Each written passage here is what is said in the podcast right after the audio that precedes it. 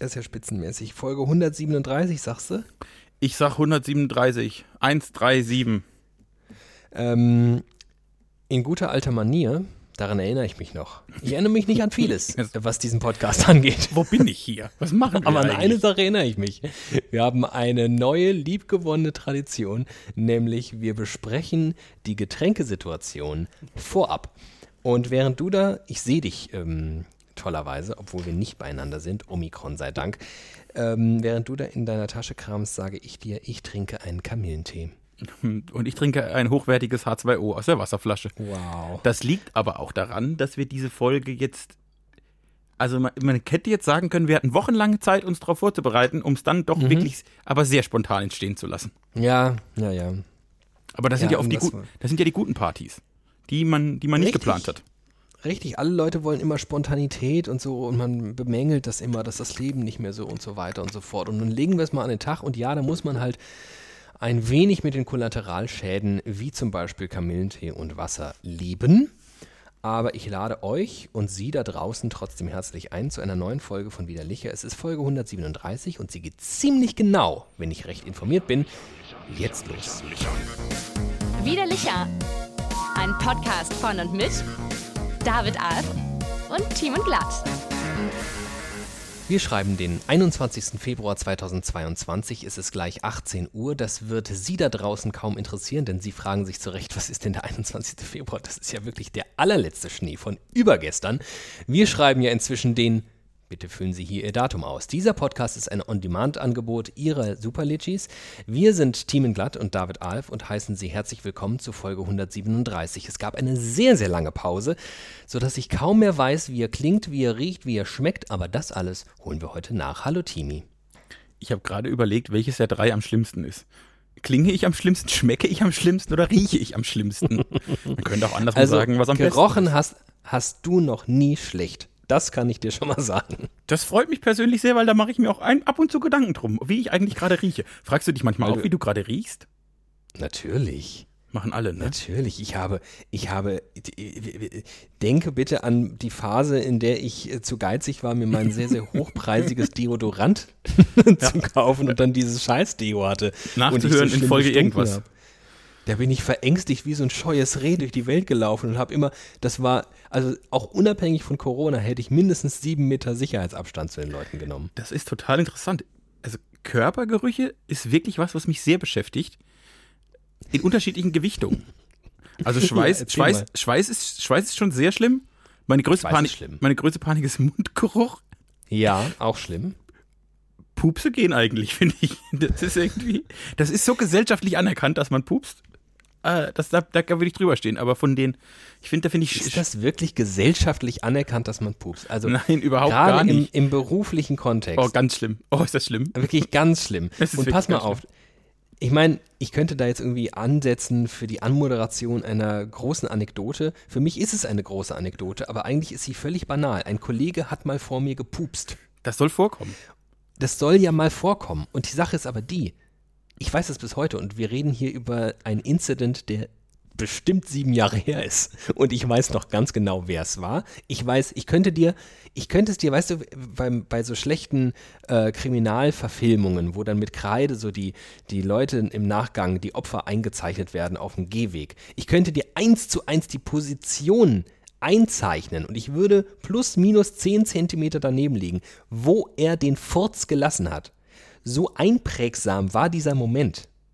Weil es auch, weißt du, es war jetzt nicht so ein richtig guter Kollege und man saß irgendwie buddymäßig da rum und hat eh, weißt du, wie wir Männer so sind, Furzen, Rülpsen. Nee, sondern das war einfach so, er wollte mir irgendwas zeigen und, und ich weiß noch genau, er beugte sich so nach vorne, um nach dem Türgriff zu greifen. Ja, und da entwischte es ihm. Und ähm, Das, ja, also ist es gar nicht gesellschaftlich anerkannt zu furzen. Nein, es ist nicht gesellschaftlich anerkannt, das war übertrieben. Mir ist das mal passiert, weil ich sehr lachen musste. Und dann habe ich, wenn ich richtig lachen muss, habe ich meinen Körper nicht mehr im Griff. Großes Problem. Wer schon? Wäre schon, ne? Äh, nee, ich, andersrum. Vielleicht ist es gesellschaftlich anerkannt falsch, aber wir beide würden uns mal wieder, würden uns einfach mal wieder sehen und berühren und uns gut fühlen Ja. und hätten einen guten Abend. Und wenn ich an dem Abend pupsen würde, ich würde drüber stehen. David, ich habe jetzt gepupst. Ja, und ich würde es, ich hätte es mir dann drei Minuten gemerkt und dann wäre es auch vergessen Richtig. worden. Hätte ich aber extremen Schweißgeruch oder Mundgeruch, wäre das auch in unserer Konstellation nicht leicht auszuhalten. Deshalb finde ich das, Ja. glaube ich, schlimmer. Das ist, also das ist, das finde ich nicht, verstehst du? Wo ich, wo, wo ich hinaus ja, ja, drauf Verstehe will? ich gut. Verstehe ich gut. So ein Furz, der verflüchtigt sich ja dankenswerterweise auch anders als so ein Schweißgeruch. Der ist halt dann irgendwie da. Ja. Und Oh. äh, Schweißgeruch ist aber aus meiner Sicht noch besser zu ertragen als Mundgeruch. Ja. Ja, ja, ja, ja. Deshalb arbeite ich da wirklich Stunden am Tag daran, dass beides nicht stattfindet. Auch häufiger. Mehrfach. Benutzt du Zahnseide? Nee. Ich Du benutze, denkst auch viel zu lange nach. nee, ich, hab, ich benutze manchmal Mundspülung. Ja, aber das ist ja Quatsch. Also das, nee, das ist klasse, aber das ist ja, du du musst Oder ja so. Zahnseide benutzen. Also meine, die, die Frau, die immer an meine Zähne darf, ähm, Meine Mutter. Diese, wie heißt das, professionelle Zahnreinigung macht, Mhm. die sagt mir also jedes Mal, wie klasse das doch sei und man müsse das unbedingt tun. Und ich sehe das auch alles ein und sie macht dann auch da drin rum mit der Zahnseide und dann blutet alles und sie holt dann tatsächlich aber auch so Dinge heraus, neben viel Blut und irgendwelcher, weiß ich nicht, was da alles noch drin hängt, dass ich das Gefühl habe, jo, also wahrscheinlich wäre es gut, wenn ich das mal machen würde. Ich mache es trotzdem nicht. Völlig unvernünftig. So richtiges, da komme ich mir vor wie so, ein, wie so ein Raucher, der genau weiß, dass er den Krebstod stirbt, aber trotzdem weiter raucht. Und ich weiß ganz genau, Zahnseide, ja, richtig klug. Mache ich nicht. Werde ich auch nie machen, glaube ich. Werde ich nie machen. Irgendwann st- stirbst du an Backenkrebs, weil du die Zahnseide benutzt hast. Ja. Ich finde es gut, dass wir fünf Minuten reden und von den fünf Minuten dreieinhalb über Pupsen, Mundgeruch und ich meine, da warten die Menschen. Darf ich dich einladen zu meinem allerersten Thema? Sehr gerne. Ich wollte nur sagen, da warten die Menschen 18 Jahre, bis wir jemals wieder zurückkommen. Falls überhaupt noch jemand gewartet hat, falls noch jemand weiß, dass wir überhaupt existieren. Ich lebe der Hoffnung, aber es ist nicht sicher. Und wir, also wir sind erstmal fünf Minuten schlecht. Deshalb umso, umso wichtiger, dass Was heißt denn hier schlecht? Nein, Was ist denn das? Das ist doch das völlig falsche Framing, Timmy. Du bist doch jetzt ein Medienmacher. Ja? Jetzt, du bist ja. seit vielen Jahren erfolgreich im Business. Das stimmt, Und du das stimmt. weißt doch ganz genau, am Ende geht es doch nicht darum, was die Leute denken. es geht doch darum, wie du es verkaufst. Ja, stimmt, das stimmt. Und wenn wir der Podcast sind, der einfach geile vier Minuten übers Kacken, Furzen. Achso, jetzt habe ich schon mein Thema verraten. Ach, Kacken. verdammt. Ähm, hier, das nennt sich Teasing. Äh, wenn wir das einfach geil verkaufen, dann freuen sich die Leute auch nach. Guck mal, es sind solche beschwerlichen Zeiten. Man ist nur noch, weißt du, es ist nur noch ein einziger Trott. Die ganzen, weißt du, die ganzen Abwägungen, Abzweigungen, die das normale Leben einfach durch Zufälle birgt, die sind ja verhindert, weil man einfach nur noch zu Hause in seinem scheiß Homeoffice sitzt. So, und wir sind das quasi. Wir sind die, zu, die Zufallsbegegnung. Auf dem Nachhauseweg, wo man dann zufällig noch den Freund in der Kneipe trifft und sagt, ach, was, du, du hier? Ja, setz dich doch, ich trinke gerade einen Pilz. Ja, trinke ich auch. 44 Pilz bitte. So, das ist widerlicher. Und jetzt lade ich dich und euch ein zu meinem ersten Thema. Es geht ums Kacken. Ne, endlich. Mein Name ist Troy McClure. Sie kennen mich vielleicht aus Podcasts übers Furzen oder Kacken. Ich lebe seit 21 Tagen vegetarisch. Das, das wusste ich gar nicht. Jetzt guckst du mich an. Ja, das ist nämlich genau die Sache. Wir haben nämlich keine Zufallsbegegnungen mehr. Wir treffen uns nicht auf 44 Pilz in der Kneipe, wo ich dir solche Sachen nämlich mal erzählen würde. Du musst es hier erfahren. Ich lebe seit 21 Tagen vegetarisch. Es hat hoffentlich bald ein Ende. Es ist mein äh, Veggie February. Okay. Ja, andere Leute machen solche Dinge gemeinhin im Januar und machen dann irgendwie The All New äh, Davici und ich habe halt keinen Bock. Ich war ja, haben vielleicht die ein oder anderen auch gemerkt, im Januar ganz woanders unterwegs. Weil der Februar kürzer ist, du Fuchs. Da sparst du dir drei Tage. wär- du das war. Teil der Erwägung. Also erstens war ich im Januar ganz woanders weg und hatte äh, sowieso alles Mögliche, unter anderem auch Urlaub. Und da macht man so einen Quatsch ja nicht. Und ich bin sowieso auch diese ganzen Vorsätze und sowas, finde ich alles komplett Banane. Mache ich alles nicht. Aber dann habe ich in diesem Urlaub, und ich war da ja, also ich, ich will da jetzt nicht zu sehr ins Detail gehen, aber ich war so in, sagen wir mal, ungefähr Äquatornähe. Und da ähm, essen die Leute ich will jetzt nicht sagen, also was soll ich sagen? Ich, wir wir kommen aus einem Land, wo wir irgendwie halbe Schweine in den Topf schmeißen und dann sagen, das ist irgendwie Kulinarik. Aber da, auch da isst man offenbar sehr viel Fleisch, habe ich gelernt. Man isst eigentlich immer nur Fleisch. ich habe in diesem Urlaub einfach sehr, sehr viel Fleisch gegessen. So viel Fleisch, dass ich als, als Deutscher und als Fleischfreund gesagt habe, das, das war nicht gut. Also Veggie February muss her. Und äh, der herrscht nun seit 21 Tagen. Und ja, natürlich habe ich dann gedacht, klasse, wir machen das im Februar, weil der ist ja auch richtig kurz. Haben noch ganz kurz geguckt, ob Schaltjahr ist. Das hätte vielleicht noch mal kurz- Okay. Aber ich muss nur 28 Tage. 21 von 28 habe ich geschafft. Drei Viertel. Und was soll ich sagen? Ist okay. Aber darauf will ich ja gar nicht hinaus. Ich will jetzt gar keine Debatten rund ums Veggie-Leben und sowas ähm, aufführen, aber ich möchte gerne mit dir über eine Entdeckung sprechen. Und wieder einmal schlägt die Privatempirie zu, etwas, worüber ich noch niemals gelesen habe, hat mir noch nie jemand in einem klugen Podcast erzählt. Es wird so viel über, was weiß ich, Klimawende und sowas gesprochen und darüber, dass wir doch alle am liebsten Veggie und Vegan unterwegs sein sollten. Aber die echten Vorzüge, die verkaufen die Leute wieder nicht. Und das ist das, was ich meine, Timi. Wir zwei sind dazu da, den Leuten gute Dinge zu verkaufen. Es geht nicht darum, was die meinen. Die wissen alle, Fleisch fressen ist scheiße. Aber wenn ich jetzt komme mit dem super super Clou, der passiert, wenn du kein Fleisch isst, dann pass mal auf, was ab Mittwoch, wenn diese Folge raus ist, passiert. Fleisch, der Fleischkonsum wird einbrechen in Deutschland. In sich zusammen die ganze Tönnies meldet private Insolvenz an, weil du den Veggie February machst. Ich habe eine Frage an dich. Ja. Wenn du Kaki machst, Ja. in wie vielen von zehn Fällen musst du im Anschluss das Klo putzen? Weil da noch so, ne, ich, auch da kann sich jetzt an dieser Stelle jeder vorstellen. Vielen. Wir, wir haben das früher, also diese Toilettengänge, wo einfach alles läuft. Du gehst da hin, es flutscht einfach so raus, da ist nicht viel zu putzen, egal ob am Körper oder im Klo. Also es Boah. läuft, das, das ist der so, das ist in meinem, in meinem Jugendfreundeskreis war das der sogenannte Glücksschiss. Ja. Äh, Haben wir auch schon mal drüber gesprochen, glaube ich, in Ach, Folge ja, 3008. Das kann sein. Äh, und das ist, das ist, also wenn ist das einer von zehn und, und dann sind vielleicht, also ich würde mal so sieben, bei sieben, In sieben von zehn Fällen musst du im Anschluss putzen. Ja, in zehn von zehn Und wir reden hier, wir reden hier von, wir reden hier von Kloputzen. Richtig? Also mit so einer Bürste da mal rein und gucken, ob da noch was hängt. Ja, genau. Ja. So, pass mal auf. Seit 21 Tagen lebe ich den Veggie February. Und habe das Klo nicht mehr geputzt. Ich muss das Klo nicht mehr putzen. Ich meine, ich putze das hin und wieder, Ja, ja. aber die Kacktextur scheint sich derart zu verändern, dass sie einfach weniger haftet. Da gibt es bestimmt so ein griechisches Wort für, was in der, in der Wissenschaft für, für Haftung. Was ist das denn für eine, für eine, was, was passiert denn da? Haftend, haftend. nee, das ist der sogenannte Klotus-Effekt. Der Klotus-Effekt.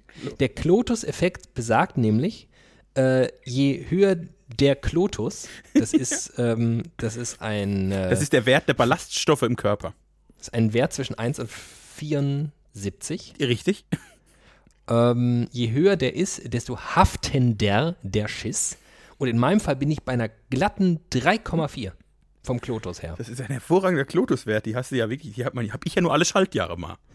So. Und ich weiß nicht, ich meine, wie viele Stunden, Tage, Wochen deines Lebens hast du schon mit Ja, also das dauert. Will man das mal hochrechnen? Das dauert auch immer jedes Mal die Stunde. Also ich meine, dem, ich bin relativ schnell auf der Toilette, aber das Putzen. Ja, Lebensjahre habe ich damit verschwendet. Leute, fress weniger Schweine. Euer Kloputz äh, Bums dankt es euch. Die Klobürste so, das war wieder danken. mal Oh äh, ich- Service, Service-Rubrik hier bei uns. Wir machen jetzt alles in Rubriken, nämlich Ne- neue, neue Staffel, widerlicher, alles in Rubriken. Alles in Rubriken. War, ich, bin, ich bin hierher gelaufen und wir haben ja relativ spontan entschieden, dass hier Podcast heute ist. Und ich dachte, ich bin, ich bin gar nicht informiert. Ich weiß gar nicht, wenn David mir über Dinge, ich weiß, ich weiß gar nicht, wie der aktuelle Stand der Ukraine ist und was denn gerade, wie geht's den Ja, ja. beiden und was machen Klassisch. Baerbock. Und Ja. habe ich mich alles gefragt. Möchte ich immer richtig gern drüber reden. Und jetzt wird mir klar, dass ich, äh, ich mich ein Leben lang auf diese Podcast-Folge vorbereitet habe. Der Kl Klotus-Effekt. oh Gott, oh Gott, oh Gott. Oh Gott, oh Gott, oh Gott. Ich, oh. Meinst du, meinst du, da haben die Leute drauf gewartet? Jetzt so zwei Monate und dann kommt, ist das das erste Thema? Timi, das ist auch da, ich weiß nicht, irgendwie hast du, glaube ich, in den letzten sieben Wochen, die wir nicht gesprochen haben, all deine Professionalität verloren, alles, alles Know-how. Ich weiß nicht, was da passiert ist. Also auch da, wir sind hier Personality-Podcast. Es geht hier nicht um Content, Content, Content. Wir liefern den Leuten einfach Geschichten aus dem Leben. Wir sind identifikationsstiftend. Die Leute können sich no matter what, egal was wir erzählen, die freuen sich, die finden das klasse. Merkst du, was ich hier für eine subtile, auch so ein bisschen Verkaufe gerade anlege? Die merken, Wir, Also, reden, wir reden, wenn andere schweigen. Du solltest so Podcast-Seminare solltest du geben, um mal Leuten zu erklären, wie das geht, weil ich habe offensichtlich verlerne ich das. Ich habe ich hab irgendwie das Gefühl, ich müsste mich, ich müsste so nutzerzentriert arbeiten, verstehst du? Überlegen, was die Leute gerne hätten und das dann auch liefern. Aber offensichtlich muss ich einfach hier Pipi, Kaka, haha, aber ich find's geil sagen. aber ich find's Genau. geil. aber ich find's geil. Das ist der Trick. Hast du Ähm, hast, also noch mehr von solchen Themen auf der Pfanne? Nee, ich habe jetzt tatsächlich, es, sie werden jetzt äh, graduell ähm, seriöser im klassischen Sinne. Eine Sache habe ich dummerweise vergessen, aber die jetzt nachzuholen wäre auch Quatsch. Aber es ärgert mich jetzt gerade ein bisschen. Ich bin jetzt, ich, und das ist auch Teil der neuen Staffel, Transparenzoffensive. Ich bin jetzt gerade ein bisschen genervt, weil ich eigentlich mein erstes Thema, mein allererstes Thema vergessen habe. Naja, machen wir nächstes Mal. Ähm, Okay. Hast du denn irgendwas auf der Pfanne? Boah, ich habe nur so richtig, also das, wir sind noch nicht, in der Tiefe sind wir noch nicht. Also ich bin irgendwo zwischen Persönlichkeits- und Ukraine-Krise, bin ich zurzeit unterwegs. Okay, wow, nee, da bin ich noch nicht drauf vorbereitet. Da müssen wir erst hinkommen. Wir können im Darmbereich bleiben. Bist du bereit? Ja, ich bin, ich wusste nicht, aber ich habe mich, wahrscheinlich habe ich mich darauf vorbereitet. Hast du mal, mein lieber Freund, von Leonid Rogosow gehört? Leonid Rokusov. Ja. Nee, ich kenne nur, und den Namen habe ich schon vergessen, ich habe gerade überlegt, wie die Autorin von Darm mit Charme heißt, aber die heißt Julia mit Vornamen.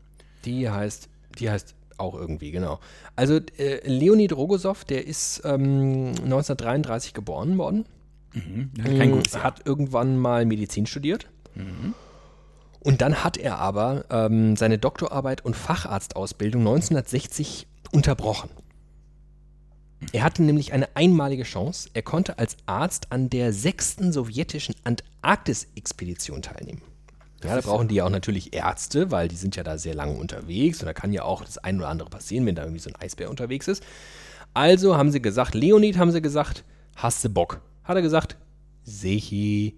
So, ist er dahin. Da waren sie da unterwegs, 13 Leute insgesamt und haben da ähm, die sowjetische Novolazorevskaya Antarktisstation errichtet. So.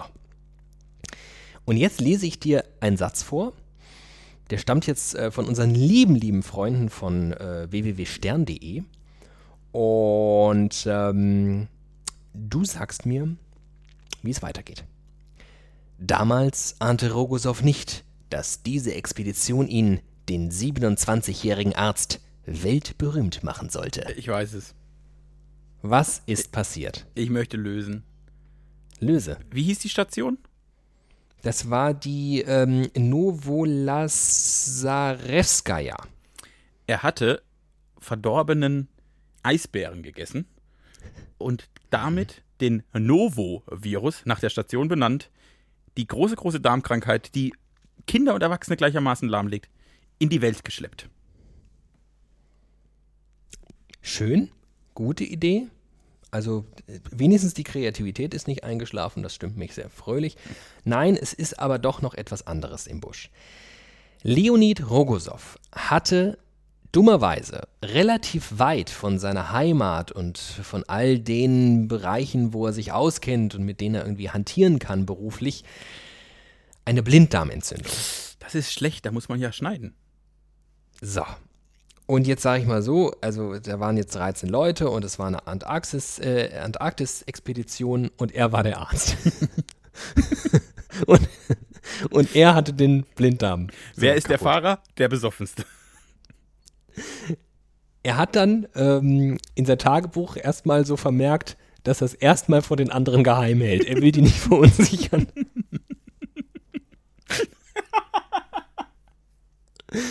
Dann hat er aber irgendwann gemerkt, na, das, na, das wird nicht besser. Was mache ich denn jetzt? Hm. Wahrscheinlich, wenn ich jetzt nichts mache, sterbe ich. Also wäre es sehr klug, wenn ich irgendwas machen würde. Also mache ich was. Und ab jetzt lese ich vor aus einem brillant geschriebenen Artikel der lieben, lieben Freunde von www.stern.de.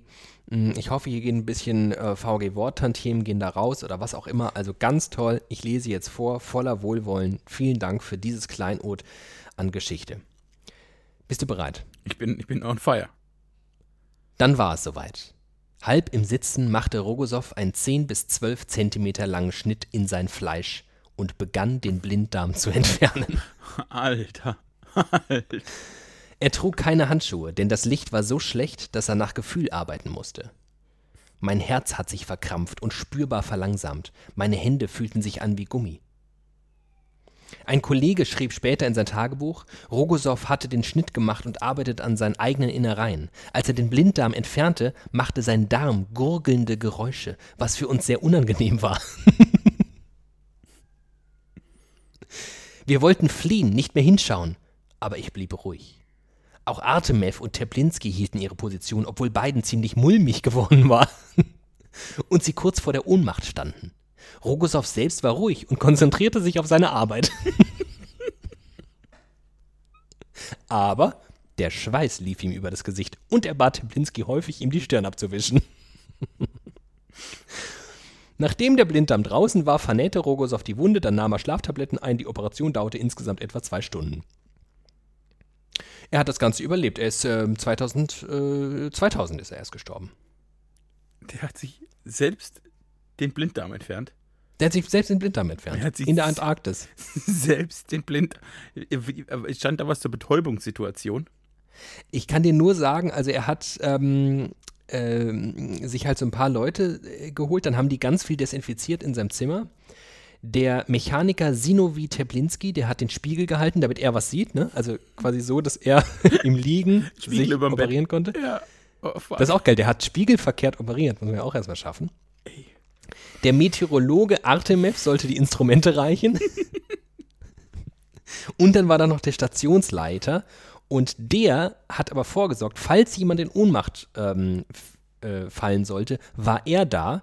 Und falls er in Ohnmacht fallen sollte, hatte er sich Aufputschspritzen vorbereitet, die ihn wieder aufwecken. Aber Also nee, ähm, ich nehme schon mal an, dass, ich meine, der war ja Arzt, der wird ja irgendeine Form der Betäubung, 1960 war das, ja, schon gehabt haben. muss Aber du musst dich ja so betäuben, hey, du musst so halb, also quasi ab Bauchnabel. Bauch, aber die Arme und Hände, die sollten ja bestenfalls noch. Vielleicht hat er sich querschnittsgelähmt. Leonid Rogosow, was ein geiler Typ. Klingt- Ich habe mich wieder gefragt, warum die alle, diese, diese Russen, warum heißen die alle wie Wodka? Rogosow. Wodka Rogosov. Das Wodkas neueste See. Der Antarktis. genau. Rheinseele. genau, sowas. Alter, alter, alter, alter, alter. Nicht schlecht, hast du ne? dich jetzt, hast du dich jetzt sieben Wochen auf diese Folge vorbereitet? Weil, also wenn da noch sowas kommt, falle ich vom Stuhl. Nee, noch sowas wäre jetzt übertrieben. Ich kann wieder ein bisschen äh, mit dir über Frankreich sprechen. Wir haben doch letztens mal ähm, über die neue, den neuen Blauton der französischen Flagge. Ja, ich erinnere gesprochen. mich, ich erinnere mich. So. Wo man ja sich schon, also einerseits irgendwie klasse, ne? Die Franzosen, die wollen immer irgendwie voran und äh, wahnsinnig progressiv und denken sich irgendwann, ach, die Farbe, das ist irgendwie nicht mehr meins, ich mache das irgendwie anders. Haben ja auch festgestellt, das ist ja irgendwie Sache des Präsidenten. Darf ja Emmanuel Macron einfach selbst entscheiden, welche Farbe. Und stellt sich raus, in der Vergangenheit haben das schon häufiger Präsidenten auch gemacht. Wie geil das wäre, wenn Olaf Scholz jetzt sagen würde, erste Amtshandlung, also dieses Rot, Leute. Das geht gar nicht. Das ist, ich war, der war, Olaf geht zur Farb- und Typberatung, weil er immer so ein bisschen grau und äh, spröde wirkt. Verstehst du? Hat er, dann sagt die Frau Schulz, sagt, Olaf, geh mal hier zur Hannelore, die macht, die hängt dir so Tücher um und dann sagt die, Olaf, du bist, du bist ein Herbsttyp. Und dann sagt der Olaf, alles klar, mach ich. Und kommt zurück und kriegt, also, was gar nicht geht, ist dieses klassische, das Deutschlandrot. Olaf, das Deutschlandrot, das ist, da siehst du noch, noch fahler aus, als du sonst aussiehst. Und dann lässt er alle, alle Deutschlandflaggen um, ummodeln, damit sie zu seinem Farbtyp passen. Ich finde das allgemein gut. Wir sollten unsere Flagge alle vier Jahre oder immer, wenn es einen neuen Kanzler oder Kanzlerin gibt, einfach farbtechnisch dieser Person anpassen. Fände ich gar nicht schlecht. Und was hier so absurd klingt, ist in Frankreich Normalität. Da passiert sowas nämlich. Ähm, Egalité, Fraternité, Normalité. Ähm, jetzt kommt der nächste Superclou im äh, großen Staat. Ähm, sie haben ein Problem mit ihren Pässen. Natürlich. Es ist nämlich so, Frankreich, bekanntermaßen Teil der Europäischen Union, ist angehalten, wie alle Staaten der Europäischen Uni- Union, ähm, ihre Pässe derart zu fabrizieren, dass auch Menschen, die nicht Französisch sprechen, sie irgendwie verstehen können, diese Pässe. Dass da also neben Nom und Prénom auch noch Name und Surname sowas Wie, steht. Ne? wie auf so einen normalen Ausweisen. Genau, wie eigentlich das überall üblich ist. Jetzt ist es aber so, die Franzosen, die sind jetzt bekanntermaßen Der, richtig stolz auf ihre der Sprache. Franzose an sich ist ein bisschen eigen. Der Franzose an sich ist ein bisschen eigen, der ist ein bisschen komisch, der frisst den ganzen Tag Frösche und dann kannst du schon mal vergessen, auch über andere Dinge nachzudenken. Also sagen viele FranzösInnen, nö. Also wir sind ja, wir sind ja Frankreich und das ist der französische Pass. Was hat denn da eine andere Sprache wie Englisch zu suchen? Nicht mit meinem Pass. Und ich sag mal so, da gibt es nicht nur einfach so eine Diskussion öffentlich, sondern Regierungsbeteiligte sprechen also öffentlich ihr Misstrauen gegen die Regierung aus, weil das, was da geschehe, also eine Untergrabung der französischen Staatsräson sei. Und äh, ich weiß gar nicht, was der aktuelle Stand ist. Das ist zugegebenermaßen eine Notiz, die ich vor Wochen äh, eingetragen habe. Da schwelte, da loderte und brodelte also dieser Konflikt. Irgendwas äh, ist wahrscheinlich entschieden worden. Ich weiß es nicht. Könnt ihr recherchieren, wenn ihr wollt. Aber ich finde allein die Tatsache, dass die Franzosen darüber streiten, ob womöglich unter dem Namen noch in klein dabei steht auf Englisch, was da eigentlich drüber steht, finde ich schon bemerkenswert. Ähm, während nämlich ich auf eine andere tolle Anekdote gestoßen bin. Die Belgier haben ebenfalls ihre Pässe überarbeitet. Und wofür steht Belgien aus deiner Sicht? Für die falschrumme Deutschlandflagge, für Pommes und Bier und Mhm. dass es ein zweigeteiltes Land ist. Oh, sehr gut. Und noch für ein so, so ein Kulturgut. Ein künstlerisches. Ein, die Belgier stehen für ein künstlerisches Kulturgut, Ja. das, das nicht die Pommes ist. Ja.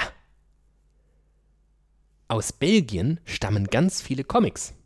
Ta ta äh, Tatsache, klar. Ja, du hast recht.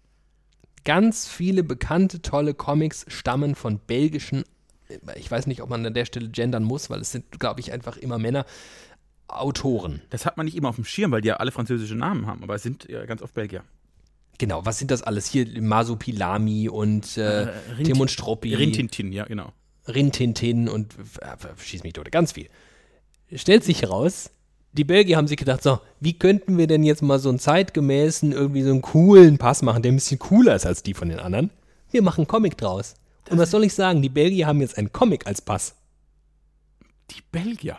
Man unterschätzt die oft, weil die so klein sind. Aber Kann man oho. einfach mal googeln. Äh, was wird man da googeln müssen? Belgischer Pass, Comic, keine Ahnung. Ihr kriegt das hin. Und dann äh, sieh mal eine an, wie schön so ein Pass sein kann. Das ist toll. Ich will auch Und die einen Comic Franzosen, ne? Du gehst ja da drei Meter über die B B Grenze, die einen machen einen Comic in ihren Pass und die anderen diskutieren darüber, ob da irgendwo noch eine englische Erklärung dabei stehen kann. Ich werd bekloppt. Apropos, noch eine andere Sache aus Frankreich, weil die Franzosen haben ja wirklich, die haben ja, die haben ja gar keine Probleme. Das ist das Geile an den Franzosen wiederum. Ich will nicht nur schlecht über sie reden. Sie haben ja einfach keine Probleme, deswegen machen sie sich solche Hausgemachten. Sie haben ein neues Problem erfunden. Kennst du die Marianne? Ja. Die, äh, Die Symbolfigur, die, die Schlachtfrau. Genau, das, das ist quasi genau, die Marianne ist die France quasi, also die ist, Die in ihr Galionsfigur- steckt alles, was Frankreich ist. die, genau, die Galionsfigur des französischen Selbstbewusstseins. Und auch da, der Franzose zeigt wieder mal sein progressives Gemüt. Es reicht ihm nicht da einfach, weißt du, die Deutschen, die hätten, wenn sie überhaupt ansatzweise so eine lange Tradition wie Frankreich hätten, Klammer auf, Ausrufezeichen, Klammer zu, dann hätte da irgendwann mal 1703 so ein Bildhauer ein hässliches Bild gemacht und das wäre dann irgendwie unsere, was wäre das bei uns, der Cordula, Die deutsche Cordula, die mit die deutsche Cordula die und dann würde Kordel. da, würde dann nichts mehr dran passieren, weil sobald man da irgendwie eine Haarsträhne wegmacht in irgendeinem Bild, dann würden irgendwelche Rechtskonservativen sofort und so weiter und so fort. Kann sich jeder ausmalen, was da passiert. Nein, nicht so in Frankreich. In Frankreich wird in regelmäßigen Abständen das Aussehen der Marianne verändert. Und zwar immer so nach Gusto und nach m, besonders m, adretten wie zugleich populären Französinnen.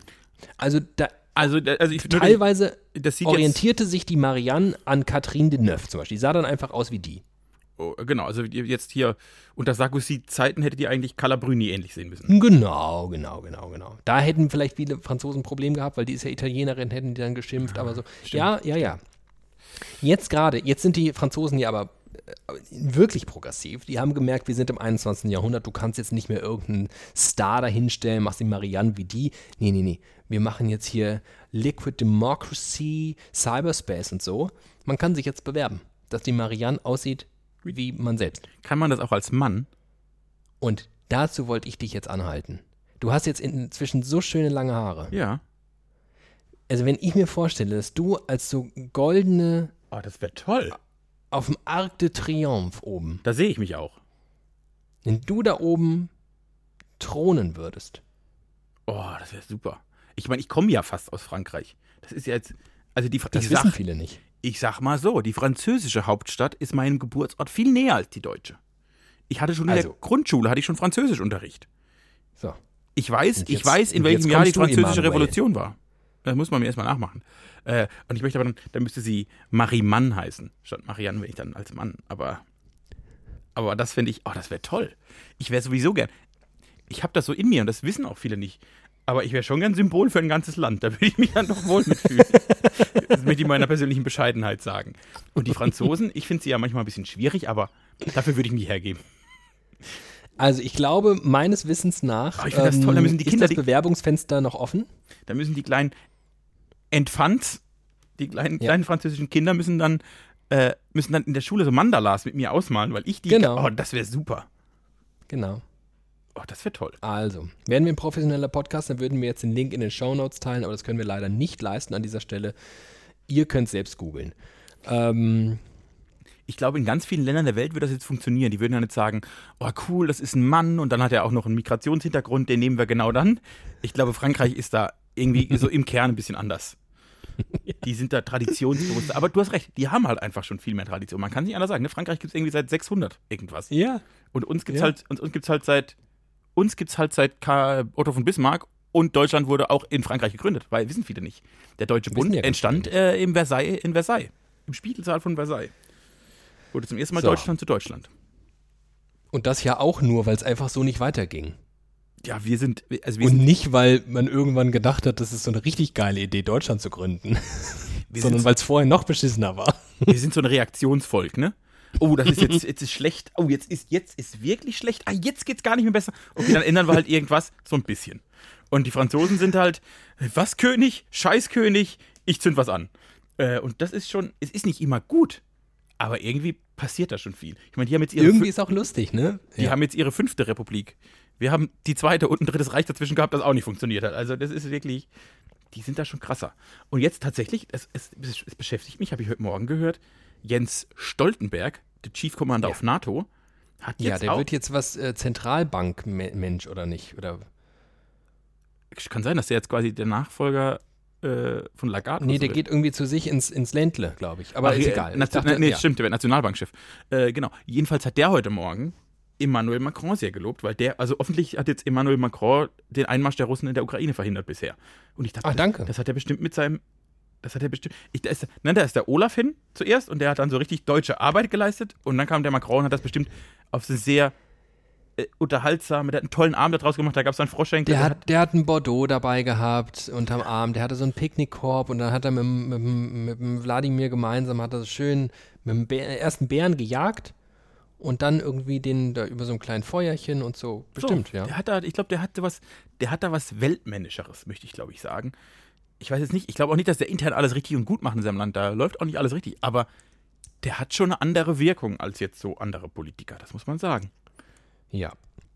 Das möchte ich ähm, unterschreiben. Vielleicht machen sie auch aus dem die neue Marianne. Marianne Macron. Marianne Macron. Sag mal, Timmy, wie geht's dir denn eigentlich so? Was ist denn eigentlich los? Hast du irgendwelche, ist, ist dir irgendwas, ist dir eine Laus über die Leber gelaufen? Ist dir vielleicht eine durchs Hirn gelaufen und hat sich da verhängt und wir müssen darüber sprechen? Oder was ist denn? Wir haben ja Wochen nicht miteinander gesprochen. Ich hau hier meine Themen, Themen, Themen raus, aber das wirklich, was ja auch die Leute wollen, dieses, dieses menschelnde Moment. Ja. Das möchte ich an dieser Stelle mal schaffen. Erzähl doch mal ein bisschen von dir und wie es dir eigentlich so geht und was dich eigentlich so umtreibt. Oh, mich treibt so viel um. In meinem Kopf ist eine Autobahn, ich sag's dir. Ich habe auch ganz viele, ganz viele Dinge. Also wir sind ja jetzt irgendwie, Karl Lauterbach sagt am Ende von Omikron. Jetzt hatte ich Ja, ja, in- ist alles vorbei jetzt bald. Jetzt hatte ich in meinem allernächsten familiären Umfeld, hatte ich, äh, war, Omikron. War einfach da vorbeigelaufen, geklingelt, gesagt, hallo, ich komme mal vorbei. ist ja lustig.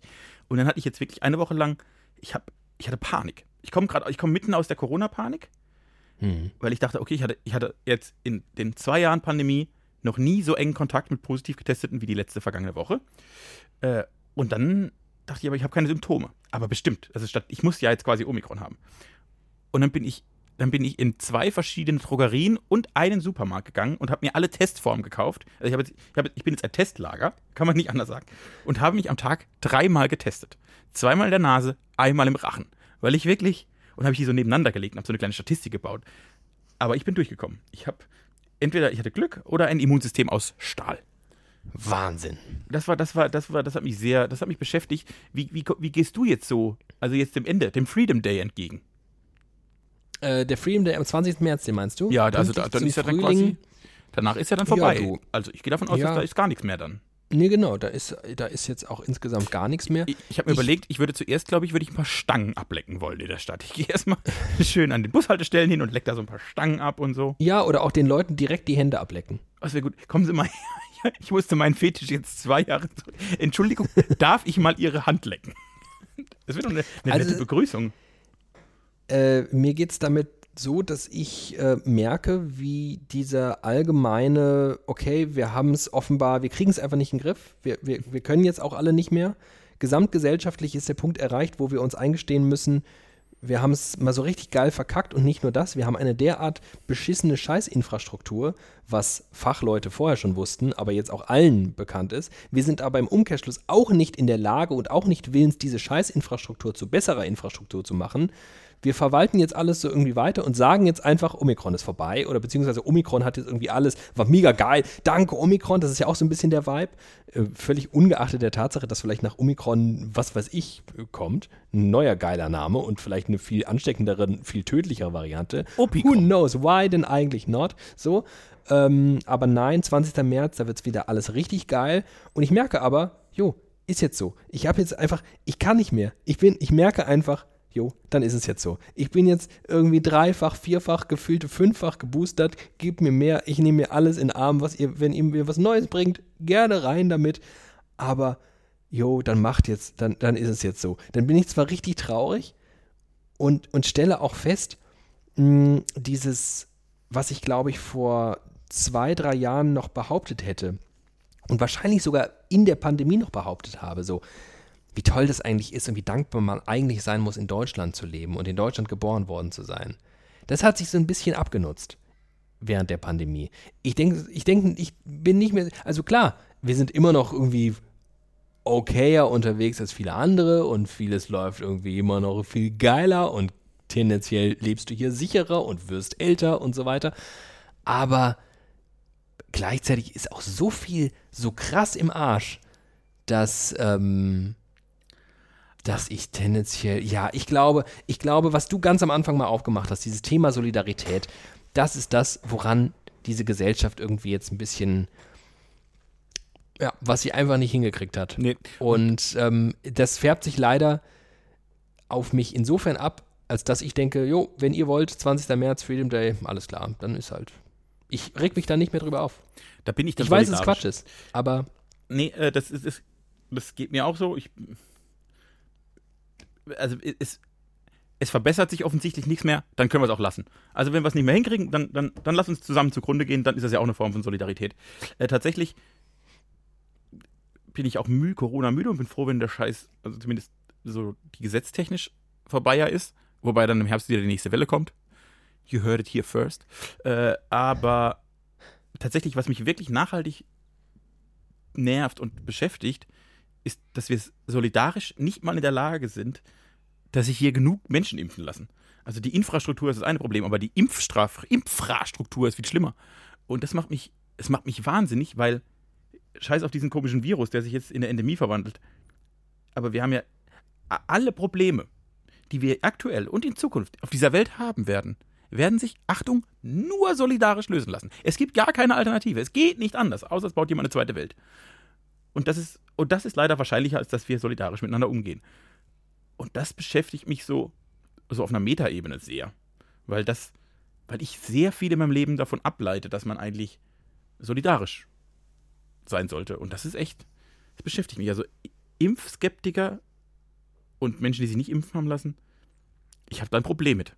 Ich merke auch, ich, wenn ich, wenn ich das mitbekomme von Leuten, die ich flüchtig und peripher kenne, ich mag, ich mag die nicht mehr sehen.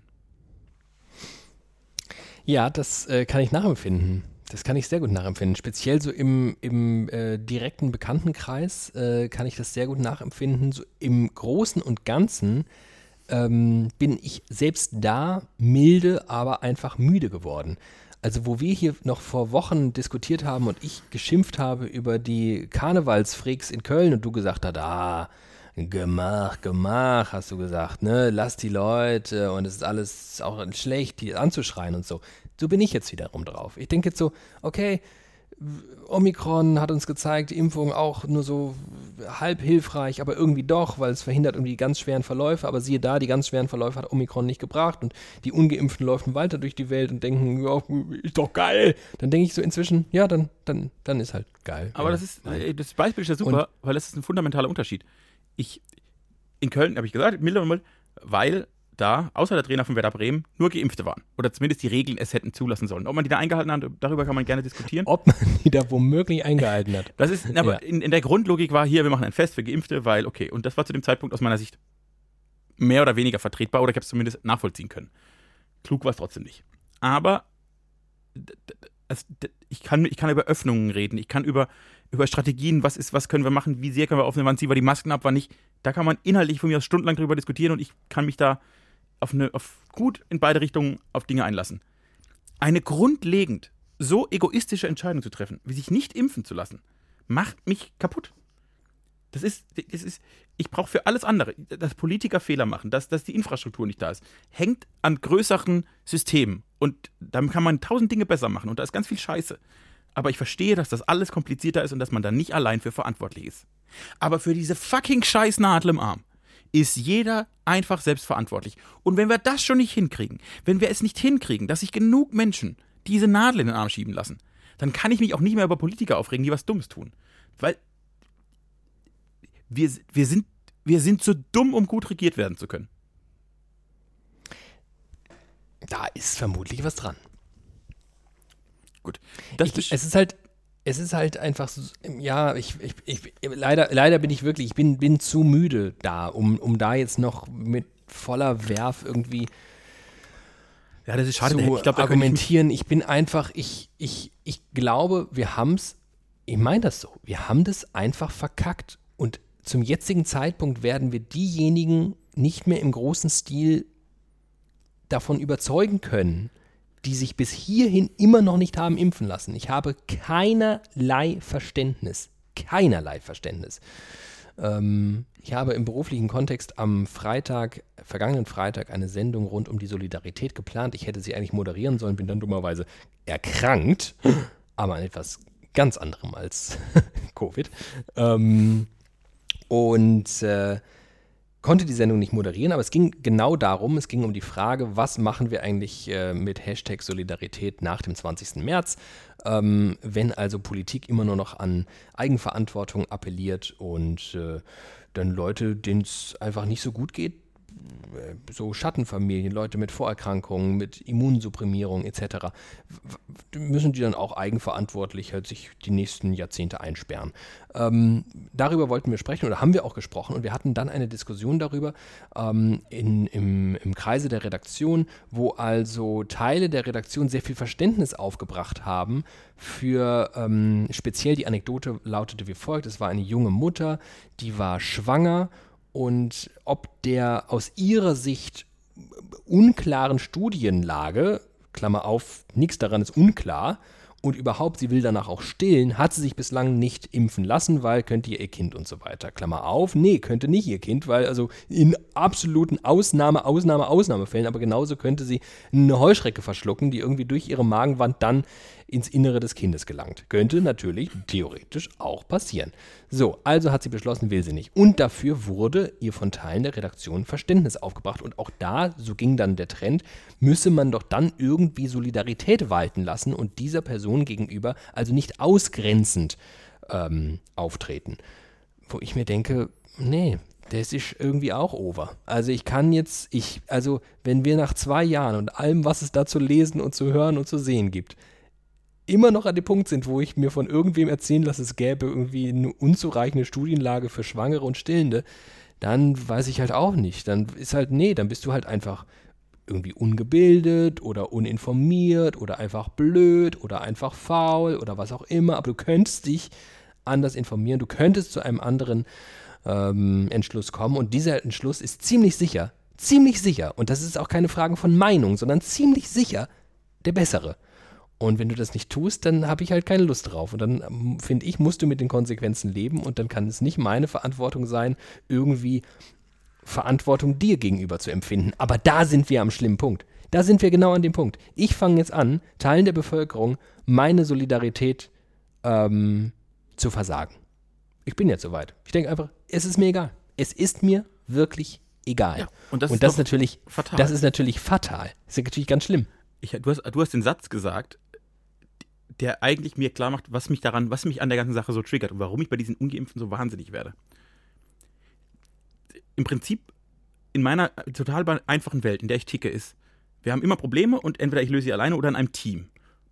Und ich habe nie ein Problem damit, wenn mein Team Fehler macht oder wenn es auf die Fresse fliegt oder wenn was nicht funktioniert. Ich werde nur immer extrem unruhig und das macht mich rasend, wenn man dumm agiert. Also wenn man offensichtlich nicht, nicht, versucht, einen cleveren Weg zu wählen, sondern dumme Dinge zu tun. Wenn, dann, wenn, man, wenn man alles bedacht hat und macht was und es geht schief, ist so. So, jetzt waren wir bei dieser Pandemie leider Gottes alle ein Team, theoretisch. Ne? Bevölkerung gegen Virus. Also spielen wir jetzt alle, wir sind ein großer Fußballplatz, wir elf sind die Bevölkerung, 82 Millionen gegen 82 Millionen Viren oder noch viel mehr. Und das funktioniert halt nur, wenn wir das zusammen machen, wie so ein Team. Und dass das Menschen nicht raffen und dann bewusst innerhalb meines Teams dumm agieren, da werde ich wahnsinnig. Da werde ich irre.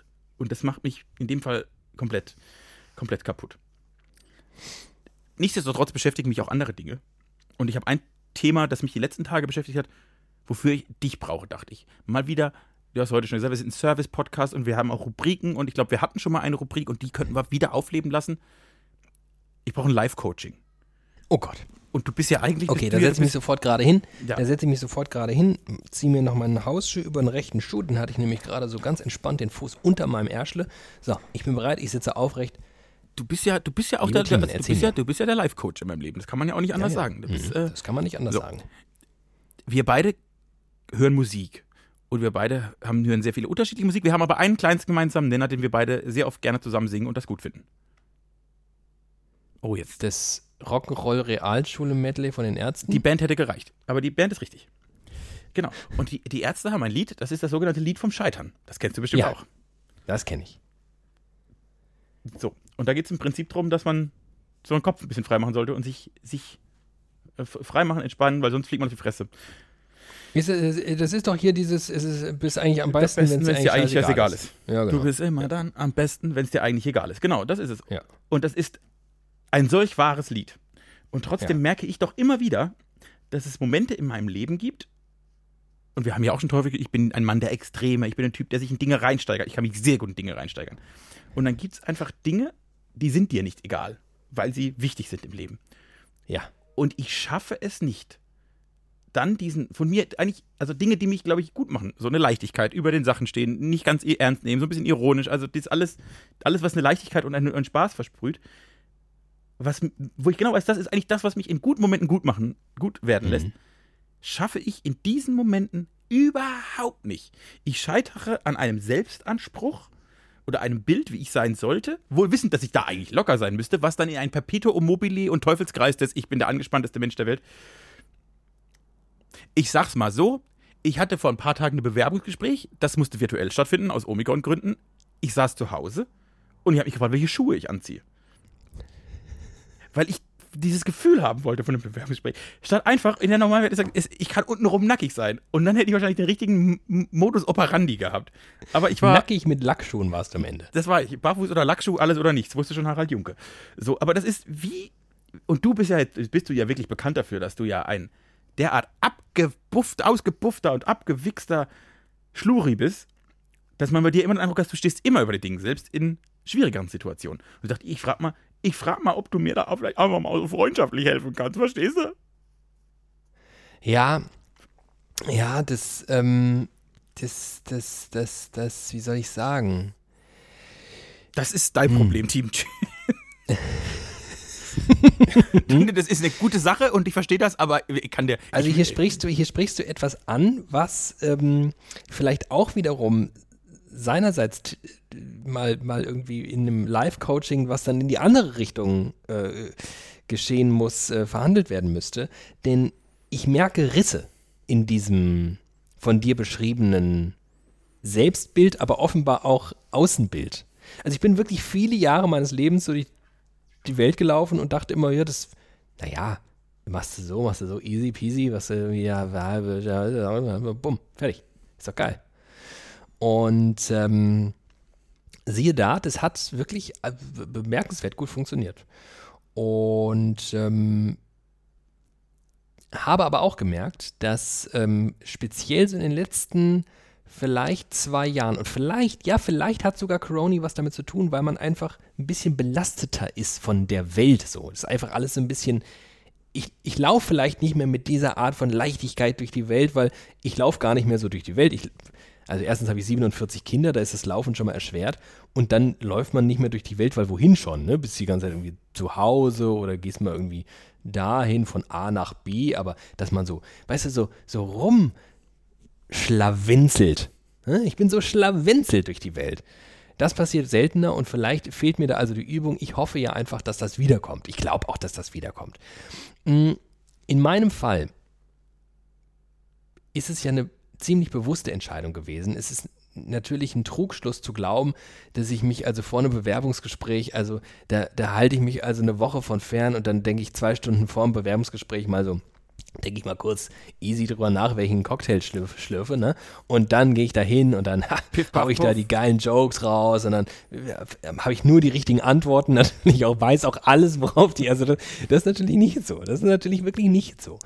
Ähm, was ich aber äh, ziemlich sicher anders mache als, als viele andere, die sich vor allem, also, wie soll ich sagen, gemeinhin wird das immer so, ja, der macht sich viel weniger Gedanken oder ja, ich mache mir immer zu viel Gedanken. Das ist ja so ein, das ist ja so ein, so ein Wording in dem Zusammenhang. Und das glaube ich nicht. Ich glaube zum Beispiel, ich mache mir sehr viele Gedanken. Ich mache mir sehr, sehr viele Gedanken. Ich mache mir vor Terminen mit Menschen, wo ich weiß, jetzt kommt es drauf an, was du sagst, weil es könnte den Outcome von vielem, was dir wichtig ist, äh, beeinflussen, mache ich mir wirklich sehr, sehr viele Gedanken.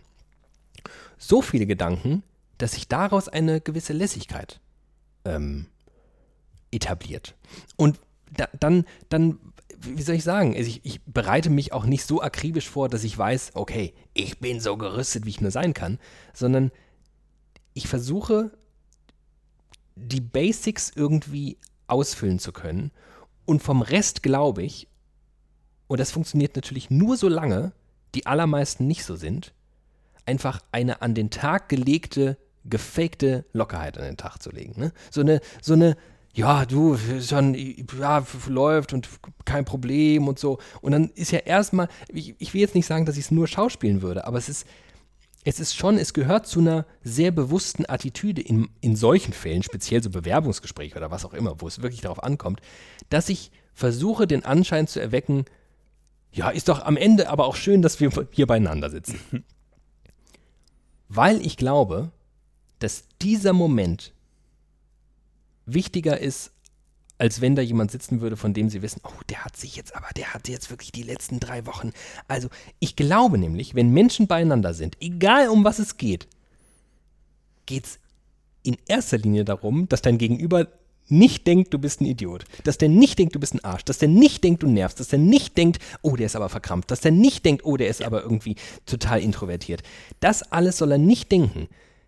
Und das ist viel wichtiger als, oh, der hat aber auf die dritte Frage sehr, sehr klug äh, reagiert. Das war eine sehr, sehr kluge Antwort. Da sch schreibe ich mir was auf, weil das könnte ich mir selbst merken. Nee, nee, nee. Der Eindruck ist der, der entscheidend ist. Und ich versuche halt immer möglichst auf den Eindruck zu setzen. Und den Eindruck kannst du dir aber nicht erwerben vorher durch, oh, wie trete ich da auf? Welche Schuhe ziehe ich mir an? Gehe ich so durch die Tür oder gehe ich so durch die Tür? Sondern du kannst dir dann nur Mühe geben, so normal wie möglich zu sein. Und das schaffst du aber nur, wenn du dich vorher nicht so verkrampfst. Und dann versuche ich ganz, ganz intensiv, und das meine ich auch, mit mir vorher keine Gedanken zu machen. Ich mache mir Gedanken darüber, dass ich mir möglichst keine Gedanken mache. Ich weiß, ich bin dann am besten, Bela B wusste es noch viel besser als ich, wenn es dir eigentlich scheißegal ist. Und wenn es dir nicht scheißegal ist, dann musst du dir selbst einreden, es ist scheißegal. Ja, dann musst du das einfach spielen. Dann musst du es einfach spielen. Und dann funktioniert es. Klappt halt nicht immer, leider. Aber du hast mit allem. Nee, überhaupt recht. nicht. Äh, überhaupt nicht. Und mir geht es übrigens, ich bin, deswegen sage ich, ich habe Risse. Ich hab Risse. Ich bin darin, in den letzten Jahren, in den letzten zwei Jahren speziell, bin ich etliche Male gescheitert. Wo ich wirklich auch in solchen Situationen gemerkt habe, okay, ich bin weit davon entfernt, hier gerade der Cool Guy zu sein. Ich bin richtig unentspannt. Ich bin tendenziell aggressiv und vielleicht auch ein Arschloch. also du hast ganz viele Dinge gesagt und tatsächlich das eine, also wo ich mir sicher bin und wo ich jetzt auch noch die Hoffnung habe, dass das nicht in die Hose gegangen ist, ich glaube auch am Ende ist es wichtig, dass Menschen mit dir eine gute Zeit haben. Ne? Also und das hat nichts mit einem Bewerbungsgespräch zu tun, das hat einfach bei allem. Genau. Menschen das Gefühl, dass gerade cool ist hier zu sein und dann ist das ist die halbe Miete. Jetzt äh, ich, merke das in so in Momenten, in denen ich wirklich aber das ist eine Moderation auf der Bühne und ich will, dass die richtig gut ist. Also die, die darf jetzt nicht sein wie immer, die muss richtig gut sein. Das ja. ist was Besonderes. Die soll was Besonderes sein. Dann verhaspel ich mich, dann verspreche ich mich, dann ich mein, verliere ich meinen roten Faden, alles wird schlecht. Äh, genauso, wenn jetzt, oh, das ist ein Gespräch, ich muss, aber da muss ich jetzt ganz drauf achten, dass ich die klugen Worte wähle und auch die, die schönen Sprachbilder baue und so. Geht völlig in die Hose. Äh, und das ist, glaube ich, irgendwie was, wo man. Eine ganz kurze Anekdote. Ähm, und ich möchte als Disclaimer vorweg sagen, ich erzähle die hier nicht, um mich selbst zu loben oder so, sondern nur um ein Beispiel, nur um uns ein Beispiel zu geben, wie etwas verlaufen kann. Du hast gerade Moderation gesagt, Veranstaltung. Ich wurde gebucht für eine Veranstaltungsmoderation. Es war, wie soll ich sagen, in einem sehr offiziellen Rahmen. Also es war so Staatskanzlei offiziell. Und äh, dann kommt da also so ein Hiopai wie ich und ich denke ja immer, und da, das gehört natürlich schon ein bisschen zur Hybris meinerseits, dass ich immer denke, na gut, wenn die mich buchen, dann haben die das ja bewusst gemacht. Die hätten sich ja auch einen seriösen, so ein, weißt, die hätten sich ja einen, von, einen richtigen Moderator kaufen Ja, können. irgendwie schon. Wenn die das so super klassisch hätten haben wollen, dann hätten die sich einen super klassischen, langweiligen Moderator gesucht. Langweilig, aber gut, so. Ne, der hätte das alles, der hätte das so protokollkonform irgendwie erledigt und so weiter und so fort. Und ich denke dann, nö, die haben ja irgendwie, irgendwie wollten die das ja so, weil die haben mich gefragt. Also lasse ich schon mal viel weg, was da eigentlich Protokoll ist. Zum Beispiel, dass man eine Veranstaltung in so einer Staatskanzlei damit eröffnet, dass man erstmal allen Anwesenden dankt und dann namentlich die ganz besonders wichtigen Leuten nennt. Das finde ich komplett bescheuert, hasse ich, finde ich ekelhaft, mache ich nicht. So habe ich auch sehr früh gesagt, das fanden die nicht so cool, haben dann mich trotzdem gebeten. Ich habe dann gesagt, okay, alles klar, ich gebe mein Bestes, habe es dann während der Veranstaltung nicht gemacht. Also das ist schon mal ein bewusster äh, äh Affront. Aber ich dachte, komm, ich bin doch ein crazy guy, ich mach das. Next Part. Ich war einigermaßen aufgeregt, das kann ich sagen. Ich habe es natürlich versucht, überhaupt in keinster Weise zu zeigen, was dummerweise aber dazu geführt hat, dass diese Kombination aus maximal aufgeregt und gleichzeitig so tun, als sei man nicht aufgeregt, dazu geführt hat, dass ich völlig, völlig dumm wurde. Ja. So dumm, ja. dass ich erstens vergessen habe, worum diese Veranstaltung, worum es eigentlich ging. Also ich habe mehrfach den Namen der Veranstaltung falsch genannt. Nicht nur das, ich habe auch den Veranstaltungsort falsch genannt. Und zwar mehrfach, sodass es schon ein Running Gag wurde. Und dann wurde es aber gut. Dann haben die nämlich am Ende alle gelacht und ich habe mitgelacht und wir haben quasi gemeinsam immer wieder den falschen Ort und den falschen Veranstaltungsnamen genannt. Wohlgemerkt, es war eine Veranstaltung der Staatskanzlei Hessen. Und ich wurde danach vom Staatsminister beglückwünscht zu dieser gelungenen und wirklich aufgeweckten und fröhlichen und lustigen und das sei ja mal was ganz anderes und klasse. Und was soll ich sagen? Es war eine bodenlose Veranstaltung also bodenlos moderiert von mir. Alles daran war schlecht. Also, weißt du, so fachlich. Aber es war einfach, es hatte diesen Mensch, menschlichen Moment. Und es ist einfach das, worauf es ankommt. Scheiß drauf. Mach dir keine Notizen. Na, natürlich nicht. Natürlich ist auch Quatsch. Nein, natürlich brauchst du Notizen. Natürlich musst du dir Gedanken vorher machen. Äh, hier, was ist das? Äh, Karell, ne, mit seinen Assen im Ärmel. Wenn ja. du einen Ast ziehen willst, dann musst du dir vorher in den Ärmel stecken. So ist es halt. Das musst du halt irgendwie leisten und dann kannst du dich aber, dann musst, nein, das kannst du dich nicht, dann musst du dich so gut es geht entspannen und das ist natürlich völliger Allgemeinplatz und bescheuert. Ich habe keinen guten Tipp, Timi. Danke manchmal klappt es, manchmal nicht. ja, man soll es vorher planen können. Äh, ganz lustig, aber seine Anekdote hat mich an was erinnert, was, was, da wo ich herkomme, ist das inzwischen zur Chiffre geworden. Da, in meiner Heimat stehe ich ja ab und zu mal auf einer Bühne und ab und zu moderiere ich da auch so ein bisschen vor mich hin. Und da wird immer gesagt, ich habe das immer, ich mache das immer sehr, sehr gut. Ich habe nur einmal richtig schlecht eine Ansage gemacht und das war, als David da war. die, die, berühmte, die berühmte David-Ansage, weil da wollte ich auch, da wollte ich, aber da wollte ich sagen, hallo, jetzt meinst du, du bist ein guter Moderator, jetzt zeige ich dir mal, wie man, wie man ein Publikum spielt. Und gar, gar nichts hat funktioniert. Also das ist wirklich, ja, einfach, ach, einfach, einfach mal fünf gerade sein lassen. Ja, auch das gibt's und dann und dann, und da auch da, ne, da wolltest du dann wieder zu viel und das ja, ist halt ein Problem. Es ist halt einfach ein Problem. Ich, Ich weiß es auch nicht. Es ist natürlich auch, ach, keine Ahnung. Ich bin. Du bist, das der, Gute du bist ist, der beste Life-Coach, den man sich vorstellen kann. Statt, statt dass es mir besser geht, sitzen wir jetzt nach einer Stunde Podcast beide heulen da und sagen, ich kann es ich kann's auch nicht besser. Ich weiß nicht. Ich, bin, ich hab's probiert. Es geht nicht. Lass, lass saufen gehen. Ich würde gerne saufen gehen mit dir, Ja, Tini. Ich muss andere Dinge tun. Ja, das ist ähm, gut. das ist die goldene Überleitung zum Ende dieser Folge 137. Weil es ist spät und ich habe 47 Kinder, davon muss ich mindestens 43 ins Bett bringen. Ähm, sorry, dass ich dir nicht helfen konnte. Vielleicht Sorry, dass ich da draußen vermutlich mit dieser Situation jetzt gar niemandem helfen konnte. Und vielleicht, ganz vielleicht, liegt es daran, dass ich einfach mir momentan nicht richtig gut helfen kann. Denn wie gesagt, ich erlebe mich in letzter Zeit häufiger selbst fernab dieser eigentlich von mir ähm, zur guten alten Gewohnheit gewordenen Attitüde des, ja, du machst ja einfach halb so viele Gedanken wie alle anderen, wirst doppelt so gut. Klappt doch. Und stellt sich heraus, hat die letzten Jahre immer hervorragend geklappt, aber irgendwie in letzter Zeit, ah, häufiger auch mal nicht. So, also das klären wir vielleicht in Folge 138. Ich freue mich jedenfalls darauf. Das machen wir 138 nächste Woche, würde ich sagen. Nächste Woche. Äh, oh, da guckt er jetzt mal ganz kritisch. Ich will nur sagen, Oh, der oh, nächste Mittwoch ist der Aschermittwoch. Und die Tage vom Aschermittwoch sind ja in der Regel Fastnacht. Aber ich glaube, dieses Jahr habe ich so viel Luft im Kal- Terminkalender, dass wir es trotz Fastnacht eine Folge aufnehmen können. So viel Luft im Arsch, dass wir also äh, nächste endlich Woche wieder auch über- wieder übers Pupsen Super, reden ja, können. das ist mir sehr wichtig, nämlich. Vielleicht hast du bis dahin, vielleicht, vielleicht fragst du mal deine Life-Coaches, ob die eine Lösung hätten, dann könntest du die ja mitbringen. Ich meine, das war jetzt schon wirklich der schlechteste Life-Coach-Termin meines Lebens. Du hattest bisher alle bei mir, oder? Hast du mit dir mal woanders live Coaching Hallo, gemacht? hallo, ich, hab, ich, bin, ich bin, hallo, ich bin ein erfolgreicher Medienmacher. Ich habe da, ich hab BeraterInnen en masse habe ich in meinem Leben. Na gut, also wenn, wenn, vielleicht kommen ja auch, weiß ich, ich, ich als guter Live-Coach nehme ich natürlich auch sowas mit nach Ich Hause. nehme das mit, ich Ne? nehm das mit. Das arbeitet in mir. Es arbeitet in mir, ich nehme das mit. Ja. Und äh, ich werde dann natürlich in meinen Notizen auch nochmal blättern, wie es die letzten Jahre mit dir so war und werde dir auf jeden Fall nochmal ein Feedback nächstes Jahr, äh, nächstes, ja, ja, Feedback gibt's nicht.